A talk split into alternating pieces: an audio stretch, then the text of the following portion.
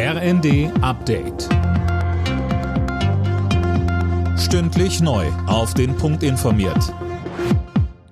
Ich bin Anna Löwer. Guten Tag. Die SPD-Bundestagsfraktion ist gegen das von Finanzminister Lindner geplante Ende der Energiepreisbremsen. Diese würden Millionen Menschen Sicherheit vor zu hohen Preisen bieten, heißt es. Deshalb müssten sie, wie geplant, bis Ende März kommenden Jahres weiterlaufen. Ähnliche Kritik kommt auch vom Verbraucherzentrale Bundesverband. Das Haushaltschaos darf nicht zulasten der Verbraucher gehen, so Verbandschefin Popp. Lindner hatte angesichts der aktuellen Haushaltskrise das Auslaufen der Preisbremsen zum Jahresende angekündigt. Auf dem Grünen Parteitag in Karlsruhe geht es heute um die umstrittenen Themen Asyl und Migration.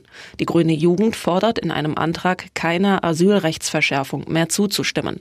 Außenministerin Baerbock verteidigte dagegen die geplante EU-Asylrechtsverschärfung. Ohne die Verhandlungen darum werden wir das Grundrecht auf Asyl, verbindliche Verteilung und auch die staatlich organisierte Seenotrettung kaum erreichen können weil wir können es nicht alleine in einer EU der 27.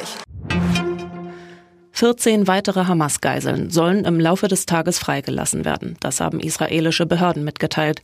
Im Gegenzug sollen 42 palästinensische Häftlinge freikommen.